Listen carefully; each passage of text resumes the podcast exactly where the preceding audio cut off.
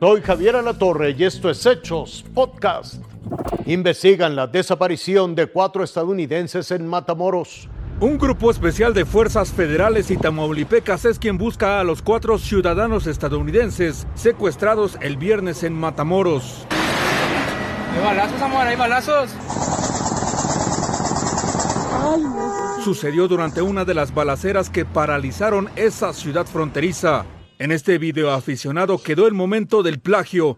Una mujer es obligada a subir a la batea de la camioneta tipo pick-up. Los hombres armados arrastran y cargan a dos personas que aparentemente iban heridas. En las imágenes solo se ven ellos tres. Ya son revisadas otras cámaras. Revisión y análisis de las imágenes de las cámaras de videovigilancia, tanto del C5 como de las particulares que se ubican en la zona para poder determinar lo que sucedió en ese día. La Fiscalía Tamaulipeca también analiza otras pruebas periciales. Para el procesamiento de los vehículos en mención, así como las pruebas de balística reconstructiva y de balística comparativa para poder determinar el calibre y las armas utilizadas en dicho evento. Asimismo, el levantamiento de los indicios de huellas decadactilares para ser ingresados en los sistemas de registros y lograr con la identificación de las personas que intervinieron en los hechos mencionados. Hay balazos, ahorita se dieron balazos.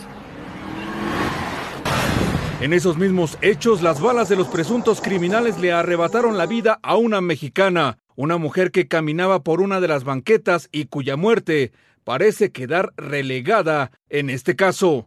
Con información de corresponsales, Fuerza Informativa Azteca regresa el serial de la Fórmula 1. Checo Pérez arrancó la temporada 2023 con un segundo lugar en el Gran Premio de Bahrein. Well Checo. That's uh, a very strong team start to the season. Una pista que casi siempre le ha traído alegrías, como cuando ganó su primera carrera en la F1. Empezar de la manera que lo hicimos, 1 y 2 eh, ayer y 1 hoy, es un excelente resultado para el equipo. El inicio fue difícil para el mexicano. Su terrible largada permitió que Charles Leclerc lo rebasara. Además lo puso en jaque con el otro Ferrari, aunque se defendió. Las mayores emociones de la carrera fueron cortesía de Fernando Alonso. El español por poco y es sacado en el inicio por su compañero de equipo Lance Stroll. En la vuelta 13 se dio el primer gran duelo de Mercedes con Fernando Alonso.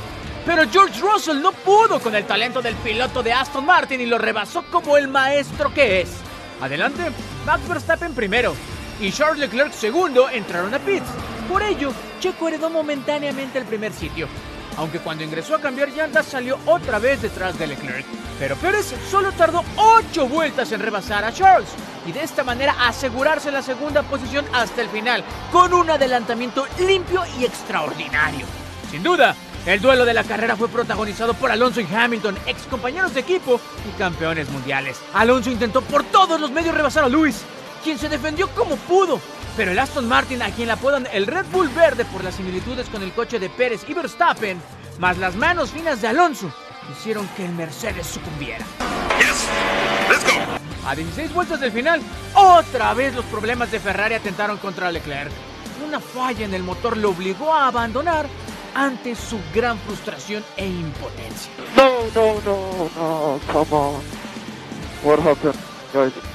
No power. Sin uno de los Ferraris, el mar se abrió para el regreso de Fernando Alonso al podio de los vencedores. Su único impedimento, Carlos Sainz, el otro cabalino rampante, aunque el talento se sobrepuso a la máquina. Yes. Bye bye. Max ganó.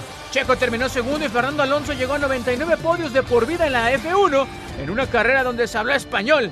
Y Checo Pérez demostró que este año podría ser el mejor de su vida en la Fórmula 1. Raúl Patiño,